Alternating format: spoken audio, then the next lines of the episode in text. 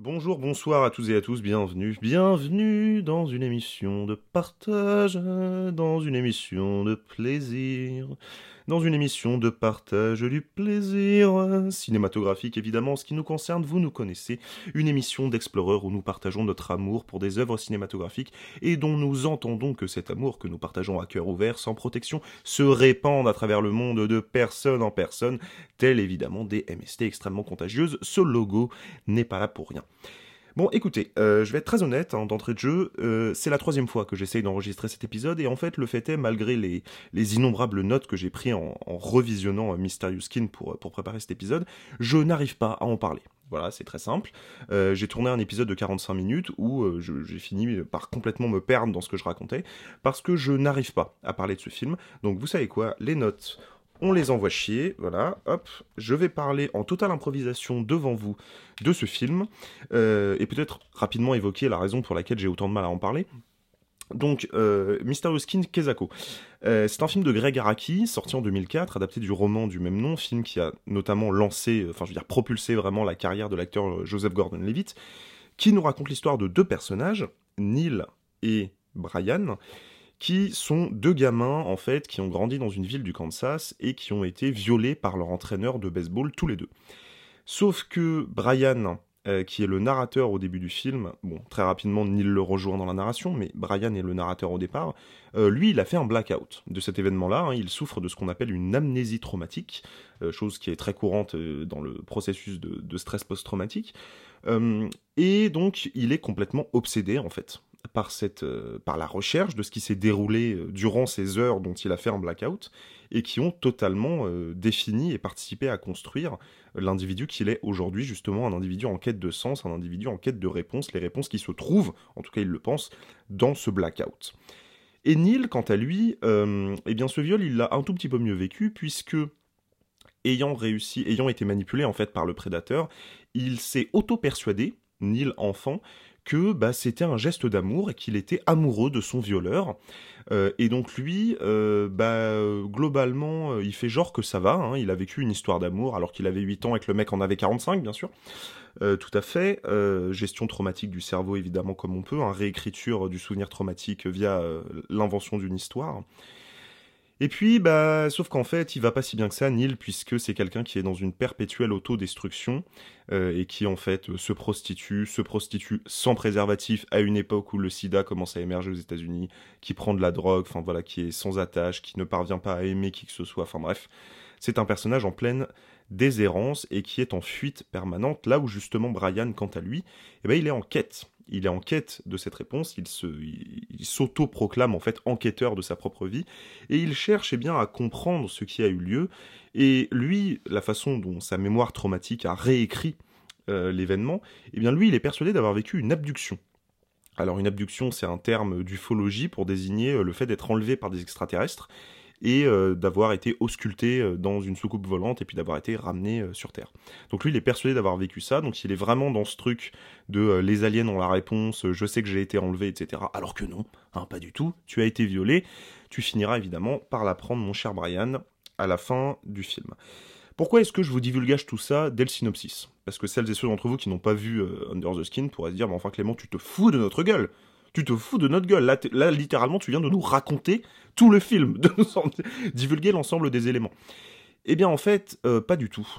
Pas du tout, parce que l'ensemble des choses que je, vous ai dites, en fait, hein, à savoir le fait que, en fait, Brian, non, n'a pas été enlevé par des extraterrestres, mais a été violé, euh, bah, c'est quelque chose que le spectateur apprend au bout de 15 minutes. Donc euh, peut-être que Brian y cherche, mais nous on cherche pas avec lui. En tout cas, nous on est parfaitement au courant de, de ce qui s'est passé, on le suit dans sa quête, euh, dans sa quête de réponse et dans la manière qu'il a au départ en tout cas de persister dans ce truc de je me suis fait enlever par des aliens, je me suis fait enlever par des aliens, à rester dans cette histoire qu'il s'est écrit euh, pour ne pas avoir à affronter la réalité de, de l'événement. Mais alors du coup, si c'est pas un film d'enquête, on pourrait se dire oui, mais du coup c'est un film qui nous dit que euh, la vérité de ton passé va t'aider à te reconstruire et à avancer dans l'accomplissement de ton existence. Pas du tout, Euh, pas du tout, puisque Neil, euh, qui lui est parfaitement au courant de, ce qui a eu lieu, hein, voilà, qui s'est qui s'est accoquiné avec un pédophile, n'est-ce pas? En tout cas que le pédophile s'est accoquiné à lui. Bah lui, il va pas bien non plus. Donc du coup, nous spectateurs, nous savons d'entrée de jeu, dès le départ, que 1. l'enquête, on s'en fout, et que 2. euh, bah, l'obtention de la vérité n'apportera aucun bonheur, ou en tout cas absolument pas le bonheur espéré. Et bah du coup, qu'est-ce qui nous reste? Euh, Qu'est-ce qui nous reste? Eh bien, il nous reste un film.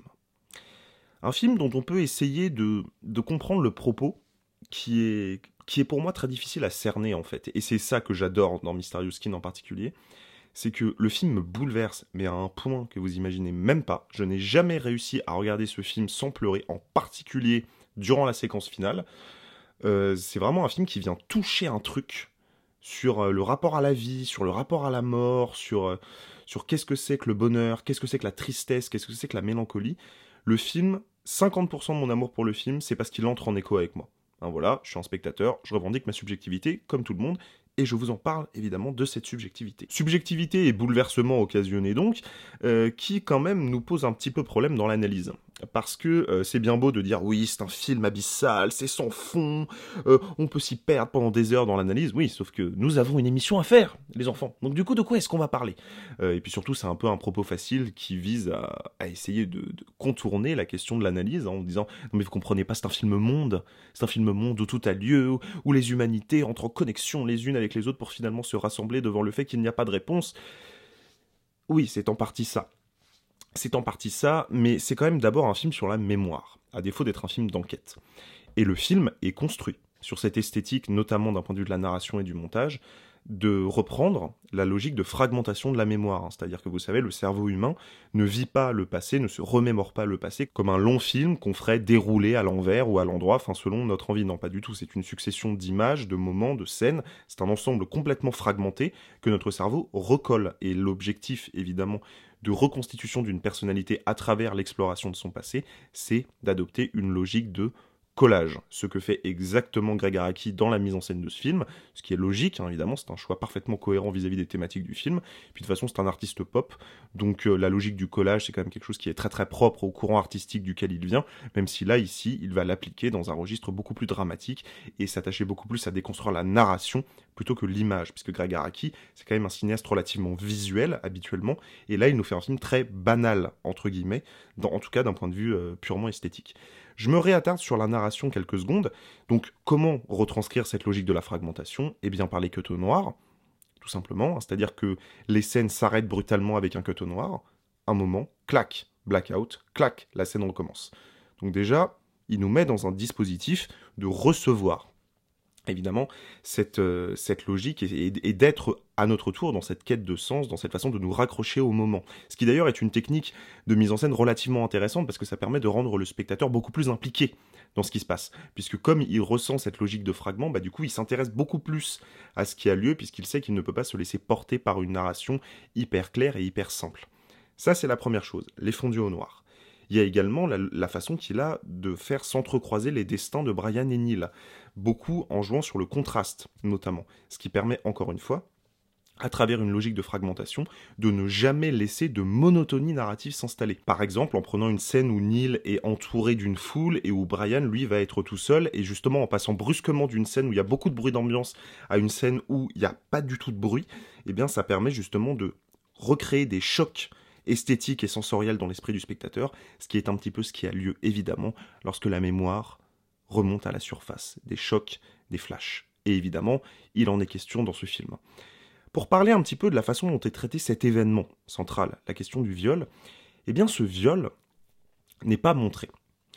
En même temps, euh, je sais pas comment tu tournes un truc pareil, euh, et je trouve intéressant de l'avoir censuré d'une manière assez poétique avec des fondus au noir c'est-à-dire d'avoir poursuivi en fait cette logique de la fragmentation entre les séquences avec des fondus au noir, en arrêtant au bon moment pour ne pas avoir à filmer la scène dans son entièreté, ce qui est à la fois une manière de contourner entre guillemets la censure, ce qui ne l'a pas empêché par exemple d'être interdit en Australie, hein, voilà, parce qu'il considérait, je cite la commission de l'époque, euh, que c'était un manuel pour les violeurs d'enfants.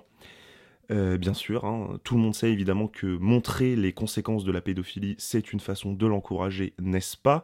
Clin d'œil, clin d'œil, ironie. Donc je disais, c'est autant pour lui une manière de censurer ces scènes-là que de rendre compte de cette logique de la fragmentation et d'une narration de la mémoire, tout simplement euh, bah, en reproduisant Blackout en fait. C'est-à-dire qu'il y a eu Blackout, donc on se souvient de l'avant, on se souvient de l'après, on ne se souvient pas du moment. Le film en lui-même est porté par l'amnésie traumatique de Brian. Mais je vais même aller encore plus loin sur cette esthétique de la fragmentation, parce que qui dit œuvre géniale dit œuvre pensée dans ses moindres détails. On va s'arrêter sur un micro-détail que je trouve extrêmement représentatif d'à quel point Greg Araki maîtrise son récit et, maîtrise sa narration, le carton-titre durant lequel son nom apparaît. Au début, c'est le générique du début, hein, qui d'ailleurs, hein, c'est un personnage qui euh, a un blanc qui ne se souvient pas, euh, et ben c'est un fond blanc. je trouve intéressant de commencer un film sur la mémoire par, par un fond blanc. Voilà, c'est le côté un peu pop, un peu euh, un peu frontal, un peu kitschoun de Greg Araki qui fonctionne relativement bien. Je trouve que c'est une blague de mise en scène qui est assez drôle. Euh, et donc nous avons l'apparition de son nom avec le fameux, vous savez, la mention légale écrit et réalisé par Greg Araki. Voilà. Ben alors pourquoi je m'arrête là-dessus?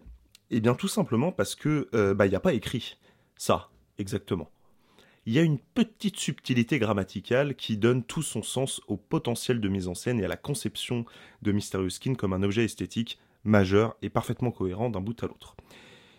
Il y a écrit, à l'écran, écrit plus réalisé par Greg Araki. C'est-à-dire que Greg Araki est une addition d'éléments fragmentés. Greg Araki, en tant que personne, est fragmenté entre deux choses, son être de réalisateur, son être de scénariste, et c'est l'addition des choses, une fragmentation finalement rassemblée, qui donne une totalité, l'auteur d'un film, Greg Araki. C'est con, hein, il a juste mis un plus à la place du et. Bah, c'est ce qui rend le film génial pour moi. non, en vrai, c'est con et ça paraît totalement anecdotique d'insister à ce point-là là-dessus, mais pour moi, c'est en partie ouais ce qui rend le film génial parce que c'est à travers ce genre de petits détails qu'on voit comment se déploie une mise en scène. Mais quelque part, cette logique de la fragmentation, cette logique de la narration, en fait, elle est, elle est normale, j'ai envie de vous dire, par, par rapport au sujet du film, par rapport à l'angle narratif du film. Mais ça ne nous aide pas à comprendre ce que ça raconte. Parce que bah, finalement, c'est assez logique, en fait, c'est une manière de nous impliquer euh, émotionnellement dans ce, qui, dans ce qui a lieu, quoi. C'est c'est un film sur un mec qui est en quête de sa propre mémoire, et donc en quête de lui-même parce qu'il est en quête de sa propre mémoire, et donc nous, bah, pour nous rendre empathique cette quête, eh bien on nous l'a fait expérimenter avec des registres narratifs qui épousent celui de la mémoire, en travaillant la fragmentation dans le montage. C'est logique. Donc c'est pas ça qui va faire de ce Mysterious Skin, comme je l'évoquais au début, euh, au début euh, une œuvre sans fond, un film monde dans lequel on se perd, ça va pas être ça. Moi je dirais, je dirais qu'il y a deux choses qui me rendent Mysterious Skin. Euh, disons qu'ils font passer Mysterious Skin au niveau au-dessus. En fait, moi, je, classe les films en plusieurs niveaux, en fait, dans l'expérience artistique. Il y a les films de merde, évidemment, les films moyens, etc. Il y a les très bons films. Il y a les films ultra maîtrisés, qui sont des objets de cinéma incroyables. Et puis, il y a les films spirituels. Ce que j'appelle une œuvre spirituelle, c'est-à-dire une œuvre qui va au-delà de son statut de film. Et qui devient un truc complètement euh, impossible à quantifier, en fait, à, dire, et qui, euh, parce qu'elle entre en connexion avec nous, parce qu'elle parle de tellement de choses avec une simplicité, euh, en ayant l'air de pas y toucher, etc., t'as l'impression que t'as une porte béante qui s'ouvre sur un monde que tu ne pourras jamais suffisamment arpenter. Et je crois que ce qui, moi, me marque le plus dans Mysterious Skin, c'est pas du tout un truc de mise en scène en fait. Enfin si, mais euh, indirectement. C'est pas tellement un truc de jeu d'acteur non plus. Enfin, je veux dire, tout le monde est brillant, le scénario est brillamment écrit, la gestion du rythme par le montage parallèle fait que le film, en fait, est en permanence te tient par les couilles et tu t'es vraiment pris dans le truc et, et tu vois pas le temps passer. Moi, je trouve que c'est un des films qui a l'un des meilleurs rythmes que, que j'ai jamais vu. C'est-à-dire que le film te prend vraiment comme ça et t'emmène dans son, dans son truc et à la fin il te recrache comme une merde et t'es en larmes sur ton canapé quoi. Enfin, moi, c'est vraiment ce qui m'arrive à chaque fois que cette œuvre se termine. Non, moi, ce, dont j'ai envie de vous parler, en fait, c'est d'un truc, pareil, parfaitement anecdotique, mais qui est ce à quoi j'aime m'attacher lorsque, justement, je suis face à un film tellement trop grand pour moi que je, ne parviens pas à m'y pencher avec autant d'acuité que parfois j'arrive à le faire, en tout cas j'espère. C'est son titre. Mysterious Skin. Ça veut dire quoi, ce titre? Non, je sais que ça veut dire peau mystérieuse. Enfin, c'est bon. J'ai Google Traduction aussi, chers amis. non, mais ce que je veux dire par là, c'est qu'est-ce que ça, qu'est-ce que ça porte comme contenu en fait? Enfin, je veux dire vis-à-vis du film. Eh ben, je sais pas. Et c'est exactement pour ça que c'est un titre génial. Déjà parce que c'est un titre stylé. Genre peau mystérieuse, c'est hyper stylé. C'est comme appeler son film grave. C'est hyper stylé. moi, je considère que Grave et Mysterious Skin, ça fait partie des meilleurs titres que, que j'ai jamais vus. Moi, je trouve ça incroyable. C'est-à-dire que le mot n'a aucun rapport avec le film et en même temps, il est tellement précis et il porte en lui un contenu qui est tellement identifié dans, l'imaginaire qui renvoie que ça veut forcément dire quelque chose, mais d'un autre côté, quand tu regardes le film, t'es pas sûr de ce que ça veut dire, donc du coup, t'es es, dans une espèce d'hésitation comme ça, et ça fait nourrir, nourrir des interprétations, ça, ça enrichit l'imaginaire, ça donne envie de revoir le film, de continuer à exister dans son monde, etc. Bref, le titre, c'est super important. voilà, c'était l'anecdote de ce soir. Merci d'avoir écouté l'émission. Je reviens sur ce truc de Mysterious Skin. Cette peau mystérieuse-là, c'est la peau de qui en fait? C'est la peau de Neil, c'est la peau de, de Brian, c'est le fait qu'en fait ils auraient été, euh, ils auraient été euh, meurtris, et donc du coup c'est la peau cicatrisée, c'est-à-dire la drôle de peau. En fait, vous savez, quand vous avez une cicatrice, la peau n'a pas la même texture que les, autres peaux, que la peau qu'il y a autour. Euh, autour je sais pas, c'est ça, donc ça veut dire que ce serait la drôle. Ouais, on, pourrait voir ça comme ça, ou alors c'est le fait qu'ils se sentent aliens, parce que ce sont tous les deux des gens en dépression et que la, la dissociation, le fait de se sentir à l'extérieur du monde, etc., c'est un truc qui est vachement commun pour les gens qui souffrent de ce type euh, de troubles. Est-ce que ce serait ça? Est-ce que ce serait autre chose que j'aurais pas compris Et qu'est-ce que je, je, sais pas. En fait, la seule chose que je sais, c'est que ce film me fait pleurer en fait. C'est que ce film par son absence de réponse, par le fait de revendiquer presque comme un acte de politique esthétique de ne pas apporter de réponse. Ouais, ok, euh, il l'a violé. Euh, et donc? Le fait d'avoir un récit qui n'a pas d'acmé, c'est-à-dire enfin, qui n'a pas de climax en fait, lorsque, lorsque la scène finale arrive, ben, c'est une scène euh, de discussion entre deux personnes sur un canapé le soir de Noël. Et c'est tout. Et ce truc du film qui n'a pas de fin, en fait, et dont pourtant la fin, le plan final en particulier, pour celles et ceux qui ont vu le film, est probablement l'une des plus belles choses que j'ai vues au cinéma de toute ma vie. Euh, notamment avec la voix off de Joseph Gordon-Levitt à ce moment-là, euh, c'est, moi je trouve ça absolument démentiel. Cette façon de n'apporter aucune réponse, de travailler uniquement à la fragmentation, de, de nous mettre une musique hyper mélancolique tout le temps, ce qui fait que même les scènes violentes, en fait, ne, paraissent presque pas horribles.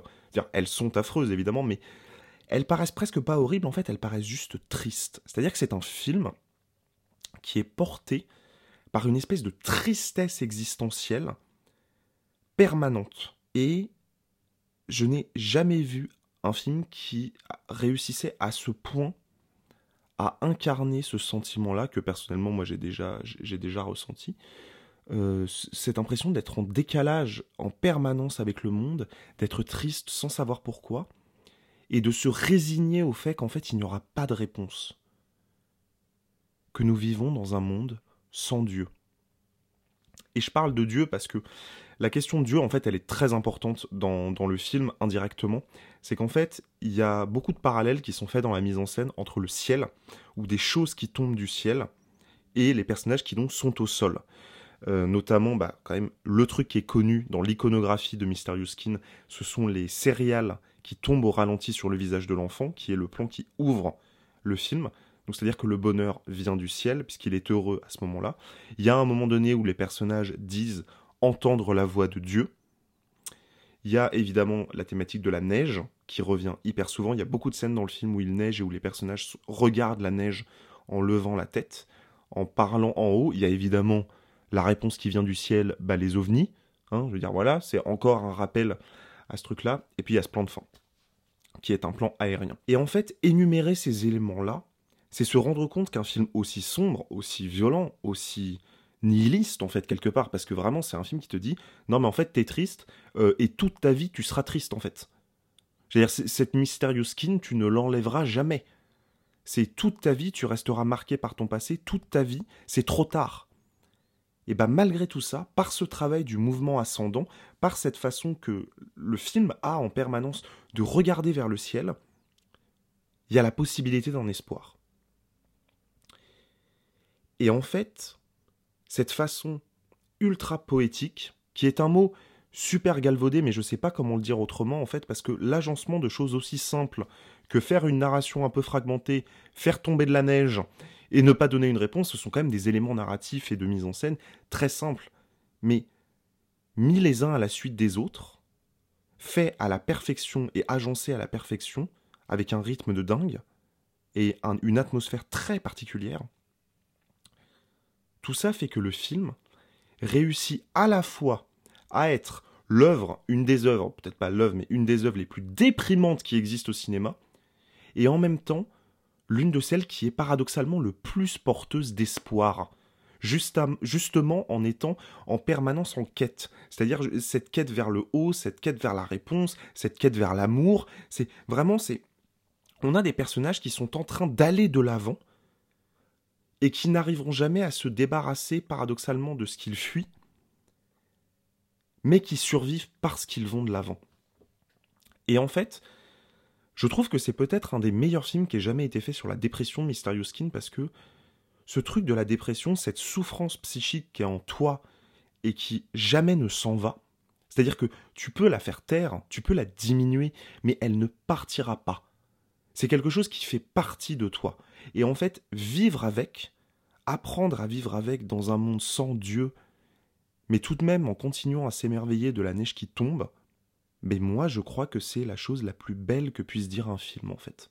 Je vous dis que c'est une œuvre géniale, pourquoi? Parce que vous le savez, moi je crois que la qualité d'une œuvre se juge à ce qu'elle essaye de faire, et que vis-à-vis de ce qu'essaye de faire Gregaraki, c'est complètement euh, réussi de A à Z, et vraiment c'est d'une maîtrise de réalisation totale, malgré sa simplicité.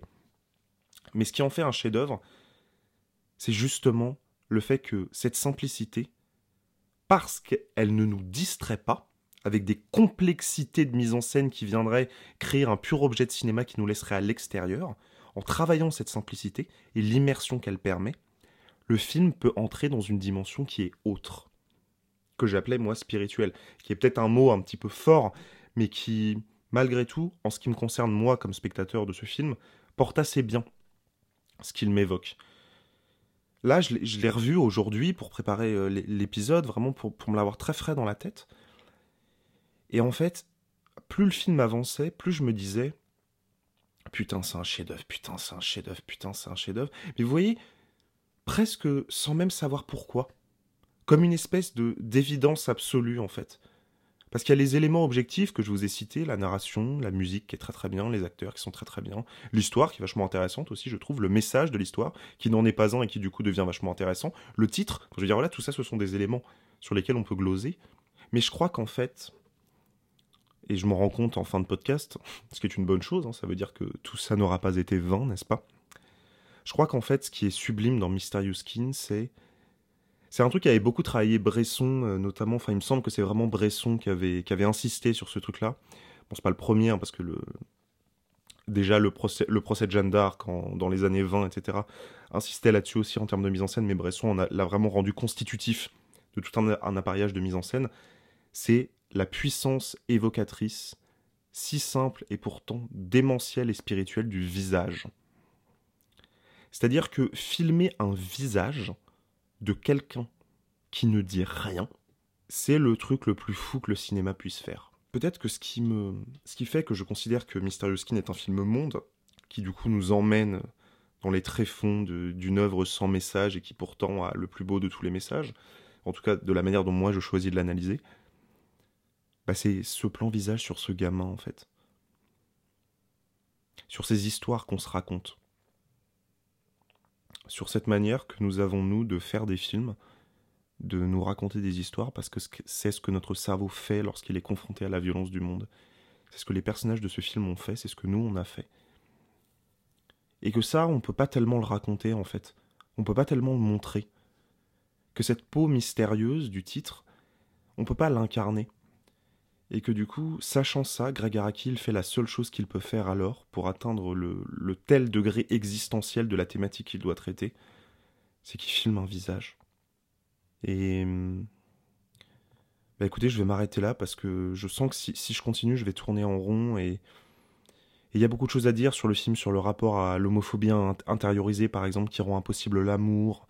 On peut parler de, du rapport euh, très particulier qui est fait au sexe dans ce film, où vraiment les personnages euh, on a l'impression que les humains en fait ne peuvent pas baiser normalement, tu vois, dans, dans l'univers de Mysterious Skin, que tout est violence, tout est rapport de violence, tout est rapport de domination, tout est rapport de pouvoir, tout est horrible en fait.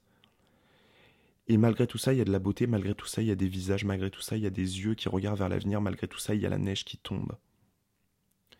Et malgré tout ça, il y a le fait de demander pardon. Je suis désolé, je crois que je peux pas continuer parce que euh, parce que sinon je vais juste avoir l'air con et et que nous ne sommes pas au confessionnal, n'est-ce pas? Euh, Je vais tout simplement vous inviter en fait à voir ce film parce que là vous avez un truc qui est démentiel en fait à regarder. Vous avez une des œuvres qui moi m'a le plus marqué de toute ma vie. Alors je l'ai vu vraiment très tard hein, par rapport à par rapport à d'autres films, mais qui vraiment j'ai vu le truc, j'ai fait mais putain c'est quoi ça? C'est quoi ça? C'est quoi ce truc? C'est une œuvre géniale, c'est un chef-d'œuvre. C'est un film qui réussit tout ce qu'il essaye de faire et qui, en y parvenant grâce à sa simplicité, fait éclore quelque chose d'encore plus grand. Un mystère insondable. Que personnellement je porte sur ma peau. Merci à toutes et à tous d'avoir écouté cet épisode. Je remercie également celles et ceux d'entre vous qui me, soutiennent plus particulièrement sur mon compte Patreon. Vous pouvez me suivre sur Twitter et Instagram le cinéma pour qu'on tchatche un petit peu encore plus de, des œuvres cinématographiques que l'on aime. Et puis je vous dis à très vite. Salut tout le